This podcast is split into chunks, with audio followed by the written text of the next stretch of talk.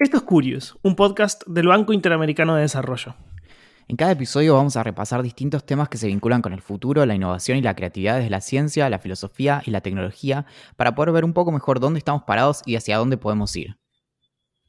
En el de hoy vamos a discutir sobre edición genética, desde las posibilidades que abre para la ciencia y la medicina hasta cuáles son algunas de sus implicancias éticas y filosóficas. Mi nombre es Valentín Muro. El mío, Axel Marazzi. ¿Empezamos?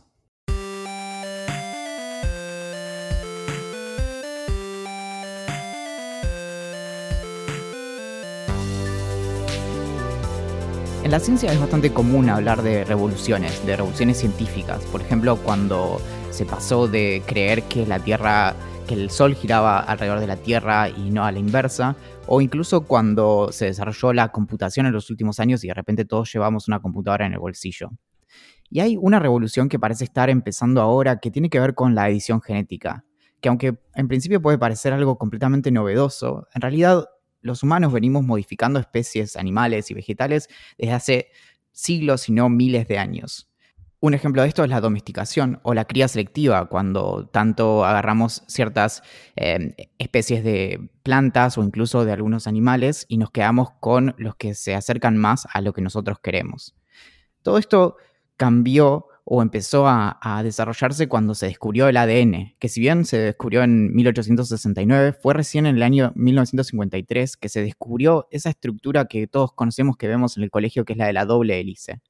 Desde entonces, desde que se descubrió esta molécula, los científicos buscaron cómo meter mano y cómo modificar justamente esta especie de receta que es lo que le marca a un organismo cómo es que se desarrolla, cuáles van a ser sus funciones o cómo se va a reproducir. En los años 60 se empezó a hacer los primeros experimentos con radiación para generar cambios en los organismos, pero esto era más bien como aleatorio, era azaroso, no, se tenía mucho control de lo que pasaba. Ya en los años 70 se empezaron a desarrollar los transgénicos, que son estos organismos modificados genéticamente a los que muchas veces se les hacen mejoras, por ejemplo, para que eh, una, planta resista mejor a, las heladas o incluso a las plagas. En los 80, todo esto se empezó a desarrollar de forma más bien comercial e incluso se empezó a hacer modificaciones en animales y, se empezaron a, crear organismos o modificarlos para que, por ejemplo, produzcan cosas que antes se tomaban de, de los órganos de animales. Por ejemplo, hormonas como puede ser la insulina. Ya en los 90 empezaron a aparecer en los, directamente en los supermercados la comida transgénica. Por ejemplo, tomates que podían resistir más tiempo guardados en la heladera. Pero a pesar de todo esto, la edición genética era una disciplina o una herramienta muy muy costosa y también muy lenta. Todo esto cambió hace aproximadamente unos 10 años cuando apareció la herramienta llamada CRISPR, que redujo los costos en un 99% y los tiempos pasaron de meses años o semanas. Obviamente nosotros no somos expertos en CRISPR, pero sí logramos hablar con una persona que sí lo es. Ella es Mariana Bustamante y es una bioquímica y doctora en biología molecular. Es argentina y ahora actualmente está trabajando como data scientist en investigación y desarrollo en una compañía farmacéutica en Suiza. Y obviamente, para empezar a entender un poco mejor a dónde estamos yendo con CRISPR, le preguntamos qué es, de qué se trata esta técnica. Y esto fue lo que nos dijo. CRISPR es una herramienta que se usa en biología molecular para editar genomas en diferentes organismos. Es como si fuera una tijera molecular que podemos usar para cortar el ADN en un lugar que podemos seleccionar de manera precisa. Ambos estuvimos leyendo bastante sobre CRISPR para, para, hacer este episodio del podcast y en muchas ocasiones leí notas, artículos, tanto científicos como periodísticos, donde hablaban que CRISPR es algo así como el copy and paste de la edición genética. Y me parece que es algo muy, muy atinado, que es lo que dijo Mariana, que se trata de algo así como, obviamente, entre comillas, de una tijera molecular. Relacionado un poco a lo que vos decías al principio en la introducción del, del episodio, Vos hablaste de, una revolución y es justamente una de las cosas que le preguntamos a Mariana, ¿por qué CRISPR es una revolución? ¿Y por qué va a generar una revolución? Y esto, esta fue su respuesta. CRISPR fue una gran revolución porque tiene un nivel de precisión y de eficiencia que es realmente muy alto comparado con las técnicas que se venían usando hasta el momento. Además es bastante fácil de aplicar y no se requiere una infraestructura muy sofisticada en un laboratorio para poder hacer un experimento con CRISPR. Una de las cosas más interesantes que comenta Mariana, me parece, y que tenemos que tener muy en cuenta, es que, obviamente, entre comillas, y para gente experta en el campo, pero cuán simple es utilizar esta técnica y cómo puede hacerse en un laboratorio con pocos equipos o con equipos reducidos, cuando anteriormente la edición genética estaba solamente eh, seccionada para unos pocos que tenían los recursos necesarios para eso. Algo interesante es que realmente se volvió tan barata esta técnica que existen kits eh, caseros para que te puedas hacer tus propias como inyecciones de, edición genética. Y hay, esto, si, alguien lo quiere buscar, es lo que a veces se, engloba dentro del biohacking. Y hay un par de ejemplos de personas que de hecho, como vamos a ver más adelante, se adelantaron y se inyectaron cosas a sí mismas para hacerse cambios. Una de las cosas que más nos, nos interesa de esta técnica es cómo va a afectar de manera positiva a la salud de los, de los humanos. Y obviamente no podíamos dejar pasar eso, y fue una de las preguntas que le hicimos a Mariana. Además de ser una herramienta súper útil a nivel de laboratorio y en investigación, también hay muchísimos grupos que están tratando de encontrar la forma de usarlo como terapia génica para curar ciertas enfermedades genéticas que están causadas por distintas alteraciones en, en algunos genes. En algunas de estas enfermedades las alteraciones ocurren en solo un gen, con lo cual si podemos cambiar usando CRISPR la secuencia de este gen defectuoso, se podría curar una persona, por ejemplo, con fibrosis quística o ciertos tipos de ceguera. Así que en el campo de la salud hay muchísimas eh, iniciativas para tratar de aprovechar esta tecnología y poder curar muchísimas enfermedades. Bueno, obviamente suena eh, muy tentador, porque de hecho, si, podemos pensar que uno de los objetivos de, la medicina o de, incluso de, la ciencia aplicada al, bienestar de las personas es justamente la, cura o la reducción de las enfermedades y sobre todo en, este, en el tipo de cosas que se tratan de corregir con CRISPR que suelen ser cuestiones que están directamente, eh, son congénitas, que vienen directamente en los genes. Pero justamente ahí es donde se, se abren un montón de, de cuestiones un poco empantanadas, un poco embarradas a nivel filosófico. Exactamente, y ahí es donde nos metemos en este momento con Mariana, hablando un poco sobre el futuro y cómo puede llegar a ser aplicado CRISPR. Acá me parece que es importante aclarar una diferencia fundamental que hay dos tipos de células que se podrían modificar, que serían las somáticas o las germinales. Las germinales vendrían a ser las que pueden traspasarse a la descendencia, o sea, las células como los espermatozoides y los óvulos, y las somáticas, que serían el resto que no pasan a las siguientes generaciones. Esto es bastante importante porque las consecuencias que puede tener modificar un tipo de células u otras son muy diferentes. Como nos explicó también Mariana, es mucho menos riesgoso modificar las células, esto me lo enseñó ella, yo obviamente no lo sabía antes de haber hablado, es mucho menos riesgoso modificar las células somáticas porque no tienen implicancia en la descendencia, es decir, en nuestros hijos, pero las células germinales es otra cosa, porque sí tienen implicancias tanto éticas como, como ecológicas, dependiendo del caso, y va mucho más allá de lo que se puede hacer y no hacer. Pero a nivel técnico sí se puede modificar. Se pueden modificar embriones, por ejemplo, eh, que van desde cosas mucho más banales, como cambiar el color de, pelo u ojos, hasta cosas mucho más benéficas, como la cura de enfermedades, como venimos hablando hasta ahora. Y todo esto obviamente abre un montón de planteos filosóficos, sobre todo cuando estamos discutiendo cuestiones que, van, por ejemplo, eh, más allá de, quizá la, supresión o la modificación de cierto gen para evitar alguna enfermedad congénita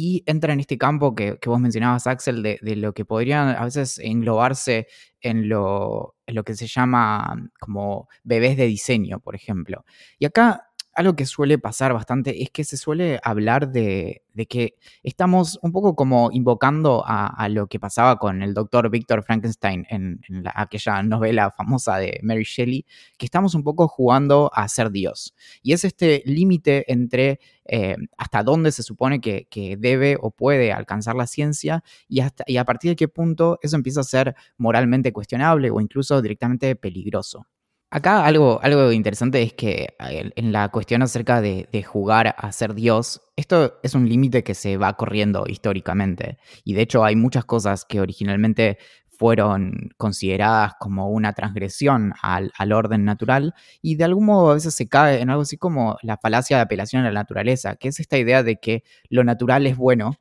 y, lo artificial es, es una transgresión a, a, ese orden dado. Entonces, de hecho, se podría pensar en cuestiones que ahora no son completamente normales o están completamente naturalizadas, como puede ser un, trasplante de órganos, como una especie de transgresión al orden que debería tener la naturaleza. Y esto justamente lo que supone es, la discusión acerca de cuáles deberían ser los límites para la ciencia, hasta dónde debería alcanzar, hasta dónde podemos editar, por ejemplo, un tomate para que resista a una helada o a una plaga, y dónde de repente quizás se nos está yendo la mano. Y para que te des una idea, por ejemplo, se venden unos eh, peces modificados genéticamente que brillan en la oscuridad. No sé vos, pero yo quiero un par de esos. Salen, salen solo 10 dólares, para que te des una idea también de, cómo este tipo de, ediciones y demás entraron directamente en, el mercado y son algo eh, común. De hecho, eh, gran parte de los alimentos que, consumimos son organismos modificados genéticamente, algunos de ellos son transgénicos, otros no, Mm, y, justamente son eh, los que están en el mercado, son, son todos eh, alimentos muy, muy seguros. Los transgénicos y los, los organismos modificados genéticamente gozan de un gran consenso científico respecto de, su seguridad. Eso lo que nos permite, por ejemplo, es producir más alimento en, en, el mismo terreno o incluso usar menos pesticidas, por ejemplo, para que las plantas desarrollen de forma intrínseca una resistencia a ciertos insectos. Claro, está la, creencia popular, por decirlo de alguna manera, de que todo lo que es natural es bueno y es positivo, cuando en realidad muchos de los avances científicos van en contra completamente de la naturaleza, como dijiste, un trasplante, pero sin ello, sin estos avances, no sería posible que la humanidad llegara hasta donde llegó actualmente. O no sé, mandar un cohete a la Luna, o querer llegar a Marte para poder poblar un planeta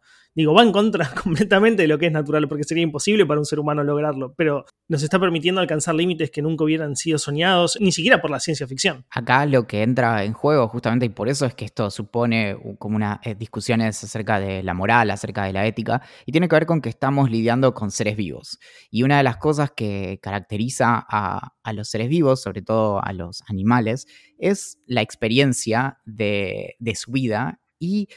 por ejemplo, el dolor. De hecho, concebimos que los animales que tienen una experiencia, por así decirlo, consciente más rica que otros, sufren más.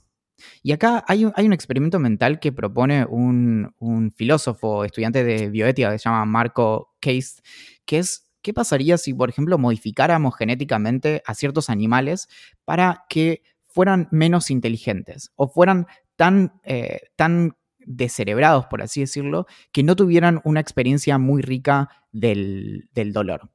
Entonces ahí el, argumento es, bueno, que si de hecho estamos eh, editando genéticamente un montón de organismos, ¿por qué no podemos ir un paso más allá y generar este tipo de, organismos, de, por ejemplo, cerdos, que no, no tengan esta experiencia del dolor?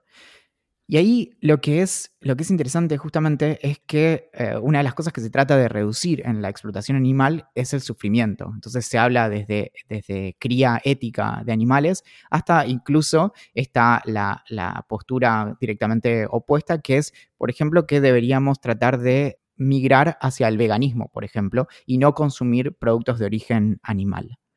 Lo que está de fondo en todo esto respecto del consumo de carne y de, generar este tipo de, animales, que, insisto, esto es un experimento mental. No es que efectivamente estemos hablando de experimentos en donde se trata de hacer, por ejemplo, eh, cerdos que,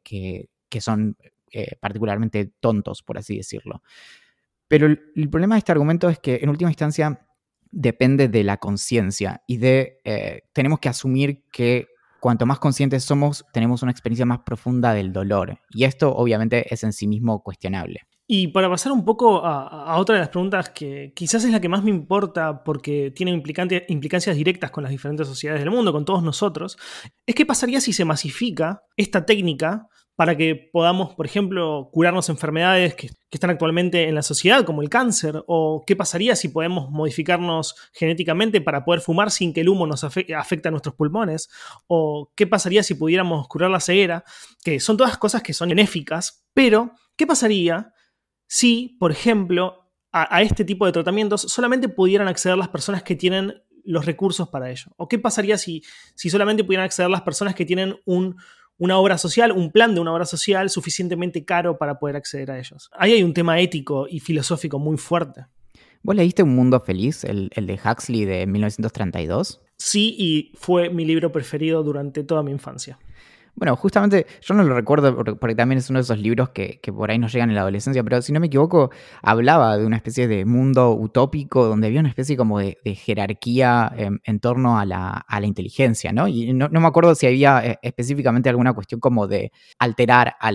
las personas para que fueran como superiores y demás, pero creo que de fondo estaba toda esta cuestión. Sin lugar a dudas. esa es básicamente la sinopsis del libro. Eh, la sociedad está dividida en diferentes castas y los alfas son los más importantes y a medida que vas bajando en esa categorización, las personas van, siendo, van teniendo menor relevancia social. Las que son más importantes tienen trabajos eh, mucho más relevantes, mientras que las menores tienen otros trabajos más automáticos y menos, y menos, por decirlo de alguna manera, que necesitan menos inteligencia. Bueno, también está la película Gataka, que con Ethan Hawke y Uma Thurman, que es del año 97, que es así, eh, me acuerdo más, y justamente había algo ahí respecto de que había ciertas personas que eran eh, seleccionadas para, ciertas cuestiones y otras que tenían alguna, algún tipo de, defecto genético que quedaban relegadas. Y justamente la trama de la película es alguien que se hace pasar como por otra persona, de algún modo robando su, ADN y, fingiendo ser otra persona.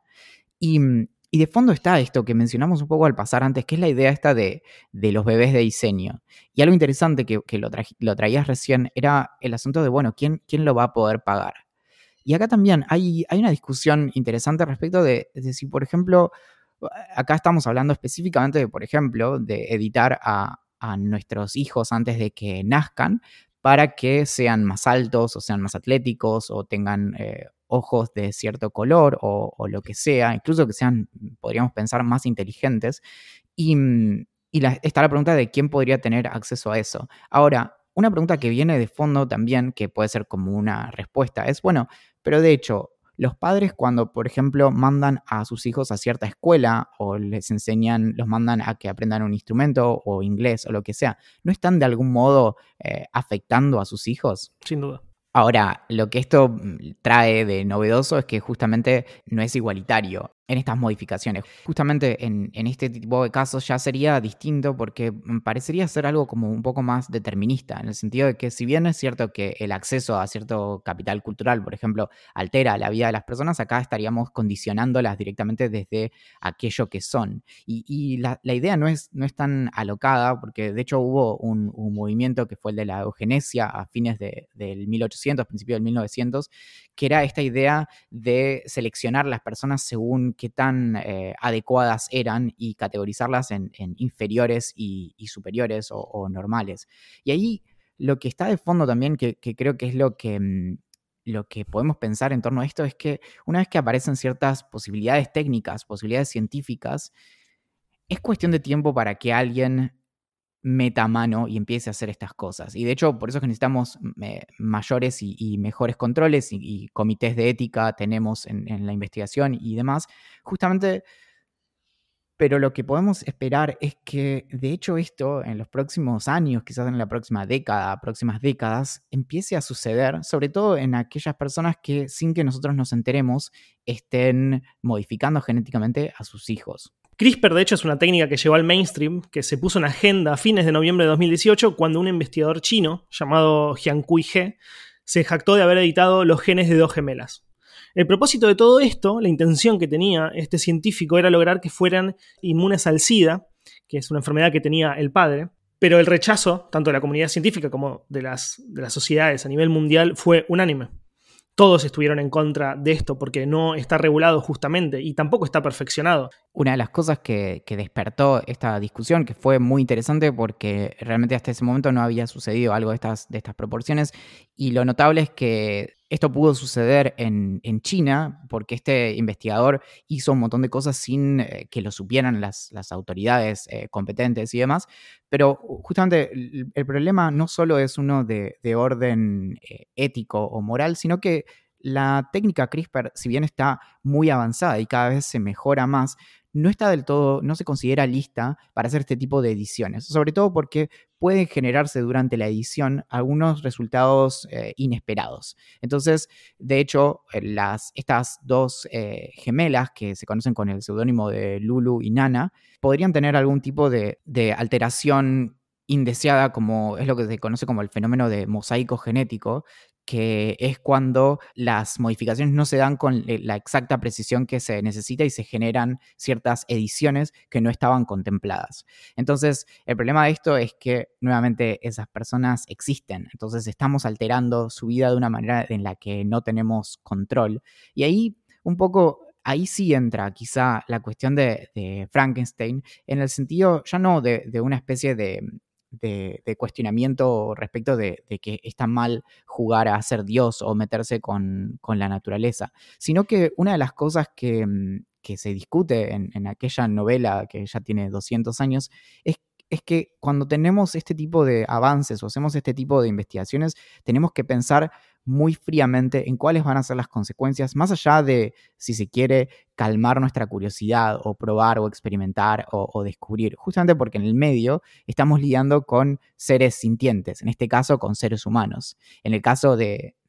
Frankenstein, justamente estaba el monstruo a quien creó el, doctor, que de repente estaba solo en el mundo y el doctor no se adelantó a ese tipo de cosas antes de que sucedieran. Pero algo que se señaló muchas veces es que si bien Frankenstein puede tener un montón de aprendizajes para el desarrollo de la ciencia, no es un relato anticiencia, ni siquiera se opone al desarrollo del conocimiento científico, sino que es más bien una especie de fábula para que lo tengamos en cuenta. Una de las cosas que muchas veces se señala es que justamente lo que, lo que pasó con este científico que también, al igual que He Jiankui hizo sus, sus experimentos encerrado en un castillo sin contarle al resto de la comunidad científica, es que no compartió ni sus inquietudes ni sus investigaciones y demás, y terminó, por así decirlo, sembrando las semillas de su propia destrucción, creando un monstruo que eventualmente iba a, arruinarle la vida. Lo importante de todo esto es que justamente la ciencia debe ser un proceso abierto y debe ser un proceso eh, mayormente consensuado, en donde si vamos a estar alterando la vida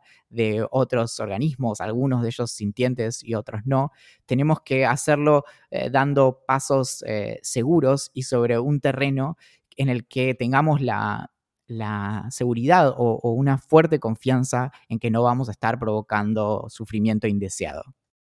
Esto es Curious, un podcast del Banco Interamericano de Desarrollo. En cada episodio vamos a repasar distintos temas que se vinculan con el futuro, la innovación y la creatividad desde la ciencia, la filosofía y la tecnología para poder ver un poco mejor dónde estamos parados y hacia dónde podemos ir. Mi nombre es Valentín Muro. Y el mío, Axel Marazzi. Hasta la próxima.